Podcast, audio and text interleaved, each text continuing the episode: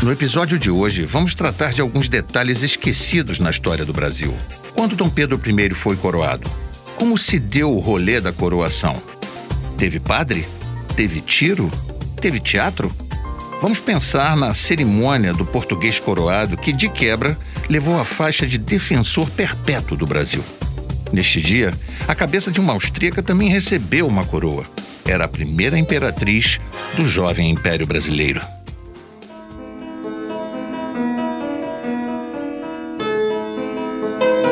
Viva Dom Pedro I! Despotismo nunca mais! República não! Viva o povo brasileiro! Viva as majestades imperiais! Não República! Viva a Imperatriz! Viva o povo brasileiro! Viva! Não a anarquia! Viva Dom Pedro I! Viva a Imperatriz! Despotismo nunca mais! Viva o povo brasileiro! Viva o imperador!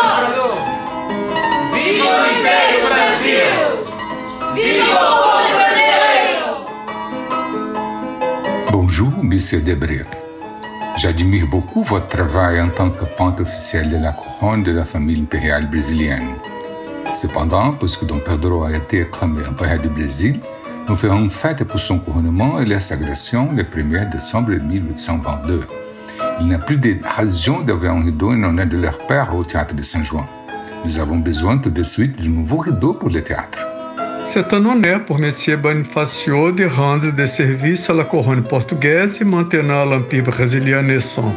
Je ferai le nouveau rideau avec plaisir, aussi vite et aussi bien que possible, dans l'espoir de plaire aux majestés. O que você acabou de ouvir é uma conversa imaginária entre José Bonifácio de Andrade Silva, homem letrado, muito próximo de Dom Pedro e Dona Leopoldina, e o pintor oficial da família, o francês Jean-Baptiste Debré. Nessa conversa, eles acertam detalhes do novo pano de boca, a grande cortina do palco do Teatro São João, um dos locais escolhidos para a liturgia da sagração e coroação de Dom Pedro I como primeiro imperador do Brasil. Afinal, era o primeiro monarca a ser coroado fora da Europa.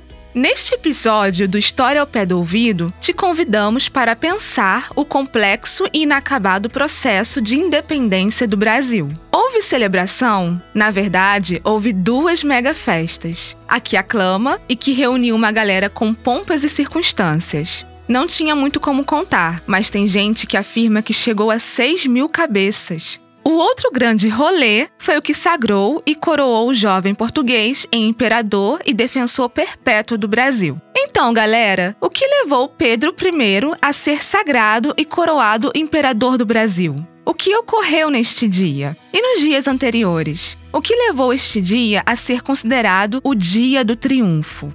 O Dia do Triunfo foi precedido por uma mega manifestação, ocorrida no dia em que o português, filho de Dom João VI, foi aclamado imperador do Brasil. Esta comemoração se deu no dia em que o príncipe regente completava 24 anos. A partir daí, passou a governar o Brasil com o título de Dom Pedro I. É, virou príncipe regente e assim ficou por cerca de 50 dias e teve uma festança neste dia. Afinal, Pedro I se recusou a voltar a Portugal, declarou o Brasil independente e não parou por aí. Havia muita coisa em jogo. Um passo de cada vez. Vamos à festança. A turma que estava junto com Pedro I gostava de comer e beber do bom e do melhor. Ainda mais quando era dia do aniversário, 12 de outubro de 1822. Este nível foi comemorado com uma super celebração no Campo de Santana, espaço amplo e central da capital do império que acabava de nascer. Nesta festa de aniversário de Dom Pedro I, ele foi aclamado imperador do Brasil. Esse acontecimento foi registrado em vários jornais da época. O jornal O Espelho fez o seguinte registro: O Brasil, suplantando o despotismo e a anarquia, havia levantado, no glorioso 12 de outubro, um novo trono erguido sobre o amor e a gratidão de um povo generoso, que, firmado em bases tão sólidas, persistirá inabalável, a despeito de solapadas intrigas e de agressões descaradas. O redator deixa claro que tinha intriga e confusão. O jornal se refere claramente à existência de solapadas e agressões em relação ao trono, suplantadas pelo amor, gratidão e generosidade do povo. É, não teve nada de simples na separação do Brasil de Portugal. A fundação do Brasil independente passou por um longo e complexo percurso rumo ao seu reconhecimento. A existência do novo império, desejado por uns, era um projeto arriscado. Nada como rituais e mais festejos para fazer o projeto da independência descer goela abaixo da oposição.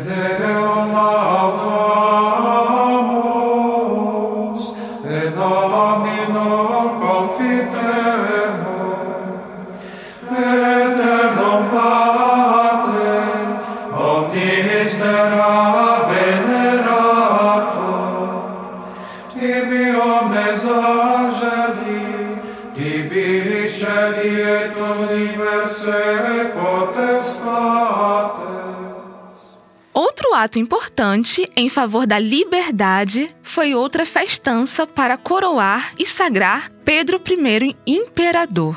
Esta nova comemoração aconteceu em 1 de dezembro de 1822.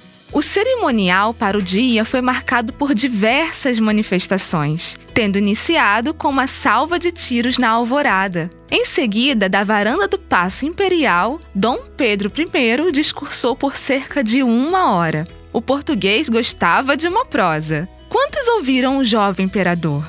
As contas não são certinhas, mas parece que havia cerca de 3 mil pessoas. Em seguida, Pedro I dirigiu-se à Capela Imperial, onde assistiu ao Te Deum. De acordo com a professora Lilia Schwartz, no Brasil, os imperadores passam a ser ungidos e sagrados numa tentativa de dar sacralidade a uma tradição cuja inspiração era antiga, mas a realização datada.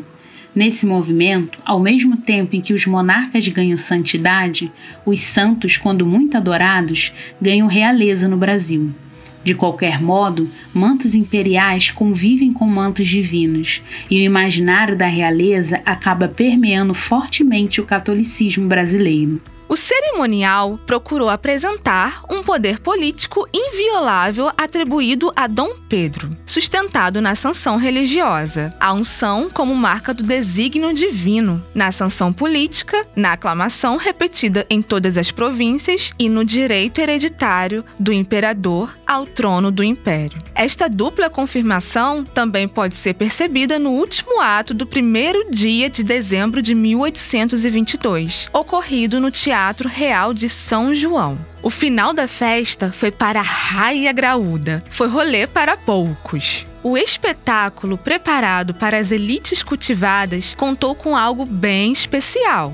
Se liga no detalhe. Trata-se do pano de boca elaborado por um francês especialmente para esta sessão. Cara era fera era nada mais, nada menos que o pintor oficial do Império do Brasil, Jean Baptiste Debré. O velho pano de boca, que continha a imagem de um rei português cercado de pessoas ajoelhadas, foi substituído. A cena imaginada por Debré foi negociada com o ministro José Bonifácio. É aquele mesmo que ganhou uma estátua no Largo de São Francisco, no Rio de Janeiro, quando se comemorou os 50 anos da independência.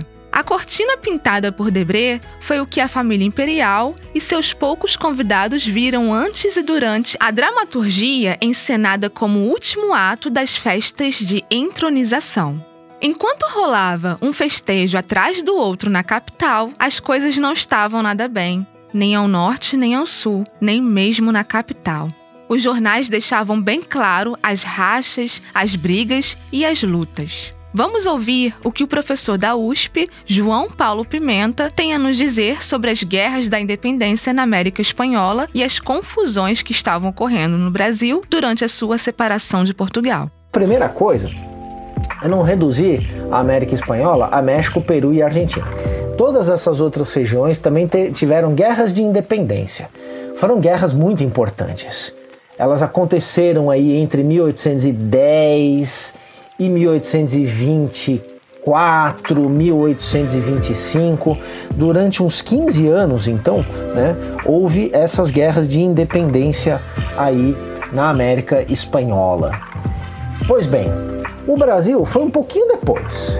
E aí, quando começou então a surgir o interesse pela independência do Brasil, muita gente envolvida nessa independência olhou para a América Espanhola e pensou: a gente vai fazer um pouco diferente. Vamos tentar fazer um pouco diferente. Por quê?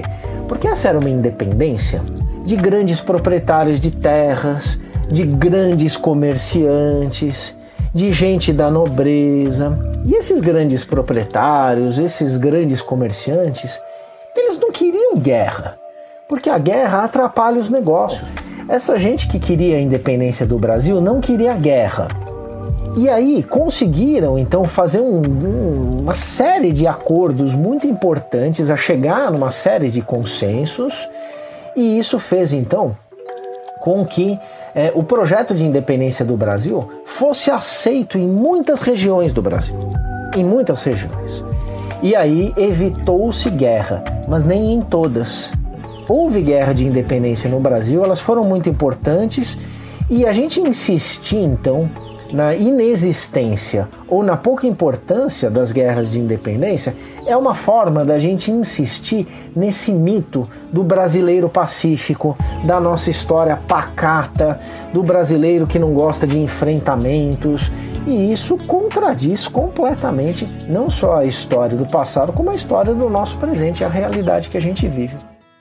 Professor Pimenta chama atenção para as guerras da independência e o controle das mesmas como elemento decisivo para a preservação da unidade nacional. O professor Marcos Carvalho chama atenção para outro ponto muito importante para compreender a independência do Brasil e a unidade nacional: a escravidão. Vamos ouvi-lo?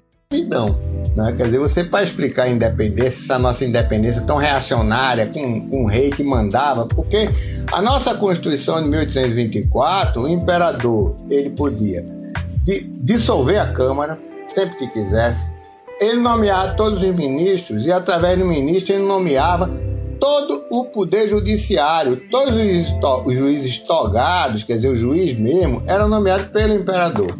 Ele nomeava os presidentes da província, que seria o governador de hoje em dia. Né? Então, é o que a gente chamaria hoje em dia de a ditadura.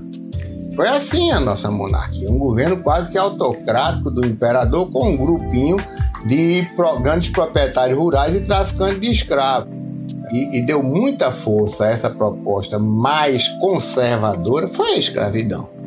É, foi a escravidão. Isso é que a gente não deve esquecer da história do Brasil. Às vezes a gente pensa assim, não, o que deu a unidade territorial brasileira foi o imperador. Não, o imperador é uma ideia.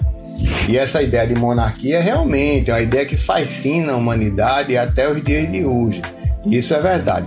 Mas o, o cerne do Brasil era realmente a escravidão, e o comércio transatlântico de gente escravizada. Já o professor João Paulo Costa, de Pernambuco, alerta para as ações das populações nativas dos povos originários. Duas aconteceram na independência, principalmente uma em Maranguape e outra em Viçosa, em que os indígenas se colocaram é, a favor da causa brasílica, né? contra as cortes de Lisboa por, ter, por terem levado para Portugal o rei e o rei pensando o rei como uma entidade protetora para as pessoas mais pobres e também no caso os povos indígenas. E bom, já que o rei não está aqui, a gente apoia o rei que fica, né? Uh, acho que a maior lição que eu consegui tirar, consigo tirar das pesquisas que estão em andamento ainda, tem muita coisa para descobrir, é que não se faz a história do Brasil sem o povo sem o povo marginalizado, excluído, subalternizado, termo que a gente quiser utilizar. Pretos, ciganos, mestiços, mulheres, pobres, trabalhadores e especialmente o grupo sobre o qual me concentro, os povos indígenas. A professora Lúcia Bastos, da Universidade do Estado do Rio de Janeiro, chama atenção para o papel das mulheres, em especial para o de Leopoldina. Para ela, ainda tem muita coisa a ser estudada para saber mais sobre a participação feminina no processo e na consolidação da emancipação brasileira. E ela começa a chamar a atenção: olha, se nós largarmos o Brasil, isso daqui vai ser um inferno. E chamava-se muita atenção na época da possibilidade de uma rebelião dos escravos. Né? Uh, isso, inclusive, era uma coisa que Portugal fazia uma espécie de temor, e dizia assim: ah, vocês vão ficar independentes, vocês vão ver, isso aí vai virar um novo Haiti, onde vocês já tinham tido uma revolução dos escravos. Uh, é, é, aquela ideia dos males o menor. Era melhor uh, termos um príncipe regente aqui que mantivesse a monarquia, a ordem, até mesmo uma constituição, mas que isso aqui não se tornasse uma anarquia. Ela termina a carta dizendo: Eu uh, sou austríaca, mas hoje eu me considero brasileira. Né? Então eu acho que isso daí mostra muito bem, uh, digamos, quer dizer, a atuação, o papel dela uh, nesse processo não só de independência, mas também de consolidação do Império do Brasil. Como afirmaram os quatro professores, a quebra de tutela não foi nada simples, nada fácil, nada rápida. Envolveu povos originários, escravizados, mulheres, guerras e repressão. Mas vamos voltar ao interior do Teatro de São João. Afinal, foi um momento muito importante para selar a coroação naquele espaço fechado. Enquanto a independência era negociada dentro e fora do Brasil, no Teatro Real corria tudo às mil maravilhas. Então, tá lembrado da cortina pintada pelo Debré depois do papo com Bonifácio?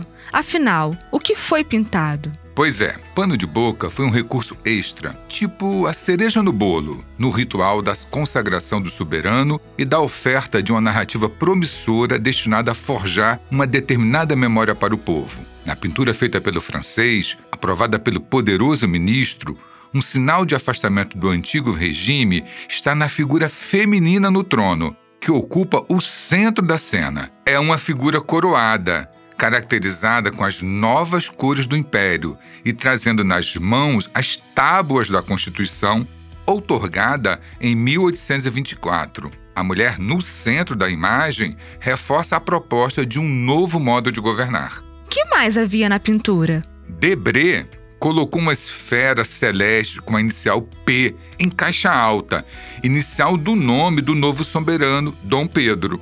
A letra P em maiúscula é coroada e sustentada por figuras celestiais. Os seres alados, a figura do governo imperial e as cariátides, essas figuras femininas esculpidas e que servem como coluna ou pilar de sustentação, compartilham o espaço com a rica vegetação brasileira.